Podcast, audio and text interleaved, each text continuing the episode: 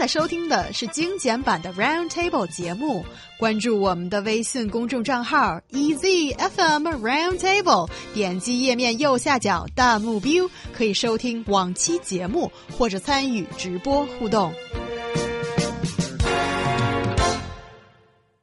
Recently, Tencent News has released a report on the relationship between grown up kids and their parents in China. The result shows that the vast majority of adults rarely express their love to parents, but that doesn't mean that they don't love mom and dad. What stops us from saying what we feel? Oh, my goodness. Yeah, Yeah. so let's look at the the report first. yes. So on December 16, 16, so December uh, 16th, 2016, Tencent News had cooperated with Dove, the chocolate company, I believe, to conduct an online survey about the relationship between adult children and their parents. 20,000 online users are randomly chosen in this survey, whose answers were analyzed by the SPSS Statistical Product and Service Solutions software. The survey was covered, uh, or the survey covered, rather, users from 29 provinces, municipalities, and autonomous regions. The majority of the adult children are 18 and older, whose parents were over 40 years older, or for, who were over 40 years old, or, yeah, of course, older. So th- there was some really interesting finds here, like uh, male adults are more reluctant reluctant to express their love to parents. Although I personally don't find that very hard to understand. I think um, naturally girls are more sensitive and also caring, uh, especially when it comes to the relationship between them and their parents. So um, it's relatively easy for them to say things like "I love you," when for the boys it's always like "Oh my God, that's so icky." I don't want to say that. So, in, in terms of that, I think it's kind of understandable why male adults are more reluctant to express their love to their parents. And here I have a bit of a question for this report, actually, because it's. I wonder how um, the expression of love is being calculated or surveyed here. Is it um, saying those exact words count to expressing love, or um, I mean, I understand that sometimes um, words are very powerful and they're the most direct way to signal your feelings. But I also believe that action are sometimes stronger than words. And sometimes if a man or a woman is really caring and, um, and, and in action express their consideration and love for parents, is that not being counted here? That is a bit of a question for me. Well, I, I do agree that, you know, actions do speak louder than words, but sometimes it's nice to hear those words. I mean, imagine being in a relationship with a guy who never said he loved you, but just maybe did. Why are you in that relationship? Yeah, exactly. So one would say in that relationship, you definitely want to hear those words sometimes, even though if that guy, you know, in his mind is doing actions to show he loves you, maybe you want to hear the words to have the confirmation. And that's uh, 61.5% of participants understood that their parents hope to hear those words from their mouths. So that's a huge, like a big portion of these people that took this survey knew their parents wanted to hear it. That's interesting again, because for Chinese people, I think saying those three words and It's particularly difficult, I think. isn't it? Yeah. And I wonder if in the parent and child relationship, ship, if that is really being expected, because I think that is kind of um, not something I'm familiar with the Chinese culture. But if the survey found that uh, over half, 60% and above of participants actually feel that their parents are waiting for their, those words, then, wow, maybe Chinese society is changing to some regard. but not nearly enough. I'd say if you want changes to um, really come the way you want them to come, then you should just tell your kids, I want to hear you say, you love me. Hold on. That's like the demand uh, or the order from a king or a queen. I think parents should not hold that um, throne. But- actually, but there's if a parents difference. are not saying that. I love you, my kiddo. Then how are you and why are you expecting that the kiddo initiates love? Right, right, right. I certainly agree with that. If the parents don't say I love you to the kids, of course they can't like say you must say you love me.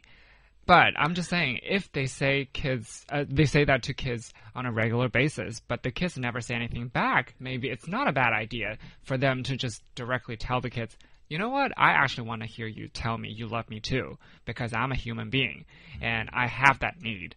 I mean, there's nothing wrong with that. Yeah, I think recognizing that wanting to hear I love you from your loved ones is a human need is a really uh, good and enlightening step for a lot of Chinese people in the first place. And also, um, what I said earlier, I don't want to just confine it to saying the words I love you, but it is um, using all kinds of ways to express your feelings towards someone you love from the parent.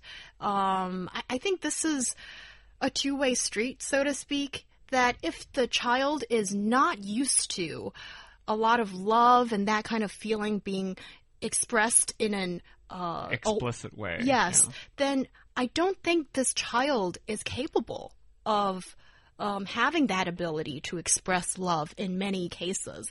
And later on, like right now, as society has moved on, I think parenting style and the interaction between parent and the second generation has changed to some extent. And it's a little bit unfair to suddenly, out of the blue, and demand that I want a so called Western style of uh, parent and kid relationship when um, earlier on, the soil that gives that flower to bloom is simply just not there. Yeah, I think you know. Again, I want to go back to this: actions speak louder than words. Um, and you know, uh, if you're someone that is showing uh, you love someone through action, isn't that so much harder than just actually saying the words? And you're already trying to show them something. Why not just speak the words? You know, it's uh, you could kind of reverse that and say like, if there are kids out there that are trying to show their parents that they love them, like these older adults that go home for Spring Festival and Mid Autumn Festival, those being 48.3% of adult children um, that visit their parents, if they're not saying, you know, I uh, I love you, but they're doing this. Why not just say that? You're already, you know, making them feel special and, and, and going out of your way so much. Is it so much harder to say those words? I mean, maybe they're just words too. Yeah, I think that's a completely valid question. But at the same time, I also understand why some people just don't feel comfortable saying those three words. It's very particular. It's like there's a huge difference between saying, "Yeah, I like I like you," or "I like spending time with you." But it's a giant step forward if you actually say, I love you. I know we're talking about relationship, that's a different issue. But with parents, it's kind of similar in the way that if you just exactly utter those three words, I love you, that's actually asking a lot. And for a lot of Chinese people, that's like a huge mental block. They can do a lot of things. They can like travel the country to see you, that's fine. But for them to explicitly say, I love you to your face, that's a different issue. So It's- I can also It's so understand. interesting though, because what's harder, traveling the country or uttering these words? Yet we say they're just words. Obviously, these words people will go out of their way to show rather than say these words. So they're so powerful. And you know, I think in the Western society we call it the L bomb for a reason because the love bomb, the L bomb, saying those words is such a big deal.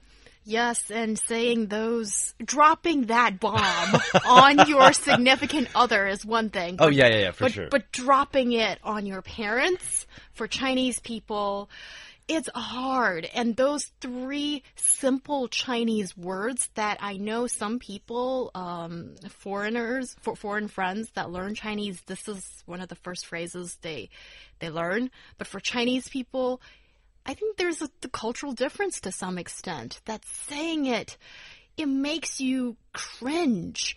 It makes you turn red and sweat in front of mom and dad. And I've heard so many personal anecdotes as such from people. And I do agree with Ryan that sometimes um, your loved ones just want to hear those words. And those are three simple words, but they're like Powerful. they're like an arrow that shoots one into the heart. And and it could be a good thing. It could be a good thing. And I remember the first time when I said I love you to my dad was actually when I was I think 16 or 17. It was after living abroad. Um and because in our family we don't really do that. I'm Chinese. Yeah. We don't we just don't do that Yeah, I like you you could be giving your dad a hug or making him some food or washing his feet? I don't know. I haven't done that but i know some people do that and that is the typical gesture of uh, love in chinese culture towards parents. And i remember um, I, I realized that this is actually very important and although my dad would never demand this and i don't even know if he really wanted it but i thought it would be something nice to do you and just said it. challenging myself to express my feeling to my dad. And I remember saying, Daddy. And then I was sweating and I was turning red and I was just really uncomfortable. And I said to his face, I, I love you, Dad. and I could Ah. only do it in English because in Chinese, yeah, I'll be out of the door. I And- bet your dad was thinking, "Oh my God, she's gonna say, Dad, I like girls." more dad give me some more money. And no and my dad shocked and froze. And i but i could tell that there's this this look in his eyes that was oh this is unexpected. This is making me a little bit shaky too. But he's not unhappy. So i thought to improvise. Dad you like this? Let me give you some more. And then i went up to him. I gave him a gigantic bear hug, and I could feel my dad was like frozen as an ice sculpture. And I placed my um, lips on his cheek and gave him a big sloppy kiss and said, Daddy, I love you and thank you so much for everything you've done for me. And my dad turned red and he gave me this very awkward pat on the shoulder.